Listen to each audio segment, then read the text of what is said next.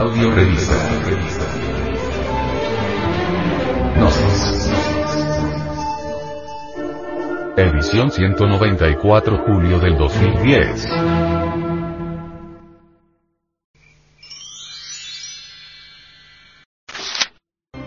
Para vivir sin drogas. ¿Cómo podrá cambiar un drogadicto? El objeto de que el drogadicto se auto-observe, tal como lo enseña la psicología gnóstica, es el de permitir que penetre en su psiquis, manera de pensar y sentir, un rayo de luz.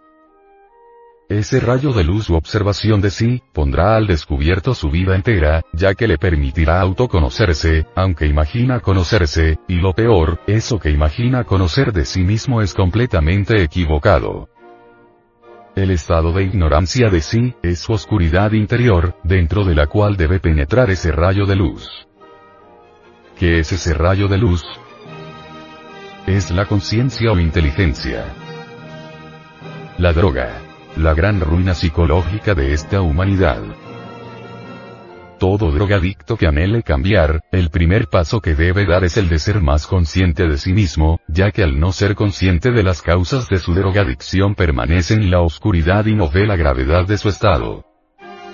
El drogadicto, si anhela salir de la cloaca en que se encuentra metido, necesita luchar por ser más consciente, y comienza siendo más consciente de sí mismo dejando penetrar el rayo de luz en sus tinieblas interiores mediante el método de una observación de sí, lo que permite que sea graduativamente objetivo para consigo mismo. Esto hace que cambie el falso sentimiento que tiene de sí. Cuanto más se auto-observe el drogadicto, conocerá más sobre su desgracia, entonces más fuerte se tornará su anhelo de cambiar. Si comprendiéramos verdaderamente lo que los evangelios nos dicen sobre el vigilad, veríamos que es exactamente lo que el gnosticismo nos enseña. Daremos un ejemplo relativo acerca de la observación de sí y de la necesidad que tiene el drogadicto de ser más consciente, citando la parábola que dice que el ojo es la lámpara del cuerpo. Cristo dice. La lámpara del cuerpo es el ojo. Cuando tu ojo es bueno, también todo el cuerpo está lleno de luz. Pero cuando tu ojo es maligno, también tu cuerpo está en tinieblas. Mira pues, si todo tu cuerpo está lleno de luz, no teniendo parte alguna de tinieblas, será todo luminoso como cuando una lámpara te alumbra con su resplandor. Lucas 11. 34. 36. Aquí Cristo se refiere claramente a la importancia de no tener parte alguna en tinieblas en uno mismo. Siendo empleado aquí el término cuerpo por el cuerpo psicológico, o psiquis, que es nuestra manera de pensar y sentir. Por eso el gnosticismo enseña dejar entrar ese rayo de luz en nuestras tinieblas por medio de la observación de sí, que es la lámpara del cuerpo. No es imposible cambiar a un drogadicto por compulsión cualquier regla exterior, regulación, ley, etc. No es capaz de cambiar a un drogadicto. Se puede, debido al temor, presionarlo a obedecer algunas normas, por ejemplo. Pero esto no lo cambia psicológicamente. Para lograr el cambio de sí, el drogadicto debe empezar a auto-observarse. La compulsión nunca lo logrará. El drogadicto debe ver por sí mismo la verdad de su estado interior psicológico, para que esa verdad pueda modificarlo o transformarlo. Por algo se nos ha dicho la verdad os hará libres. Si el drogadicto pudiera ser modificado en sí mismo por la aplicación de una compulsión exterior hace mucho se hubiera extinguido la drogadicción. Su transformación solo puede lograrse en su libertad de sí mismo. Todo hombre está en libertad en lo que respecta a su transformación íntima. Solo le toca querer transformarse a él mismo.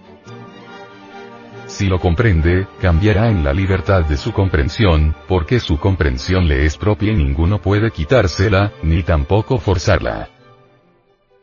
Si desde su comprensión quiere un drogadicto transformarse a sí mismo, solo entonces le es posible la transformación pero primero debe comprender. Para llegar a conocerse, el drogadicto debe observarse a sí mismo. Sin la observación de sí no puede haber conocimiento de sí. Los drogadictos, claro está, imaginan conocerse a sí mismos y viven en esa ilusión.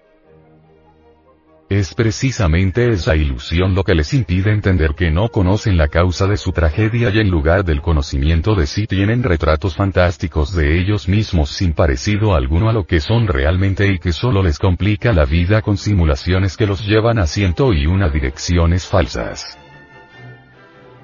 mimando esas imágenes de sí mismos, por decirlo así, como preciosos juguetes, rara vez tienen la vislumbre de sí y, si lo tienen, abrazan más estrechamente sus juguetes. El drogadicto, y esa es su terrible tragedia, vive con las ideas más ridículas sobre su persona, y lo que resulta de ello es incapaz de cambiar, y así nada nuevo puede entender pero al empezar a observarse a sí mismo, comenzará a indagar el origen de su problema, por ejemplo, de qué parte de su psicología particular proviene su drogadicción, y así logrará ver que la drogadicción no es una cosa accidental o circunstancial, como hasta el momento lo ha podido suponer. Antes de observarse a sí mismo, de pronto se miraba como una persona noble, pero ahora observándose descubre que esa persona noble, solo es uno de sus miles de retratos o como una persona de perfecta honradez y virtudes, mas mira que ese es otro retrato, y así sucesivamente, casi sin término, o sea, que él, anímicamente, no es una unidad psicológica, sino que en realidad, son muchísimas las imágenes que se ha forjado de sí mismo, y que no le permiten ver en sí, la causa real de su situación lamentable en que se encuentra. Ahora bien, todos esos retratos que cualquier persona se forja de sí, son tan peligrosos, que originan que una persona tenga contacto con las drogas.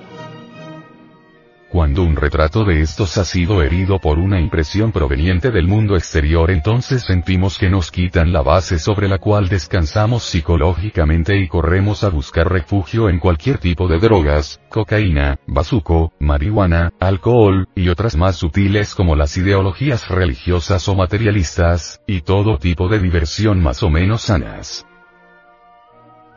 Por ello es recomendable observar en uno mismo lo que nos hace susceptibles para evitarnos cualquier salida en falso.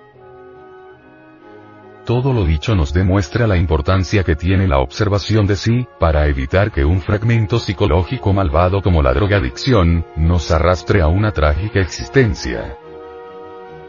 Por eso es recomendable vigilarnos y observarnos continuamente.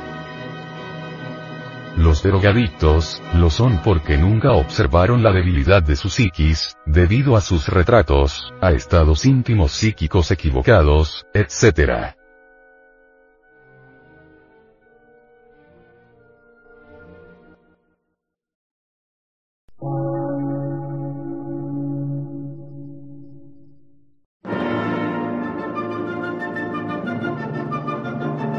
Emisora, gnóstica, transmundial por una nueva civilización y una nueva cultura, sobre la faz de la Tierra.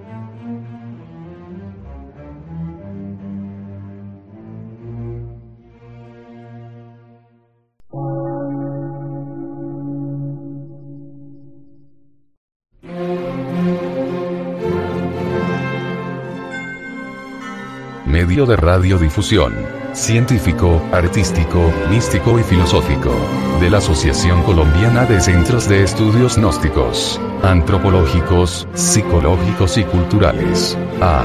C.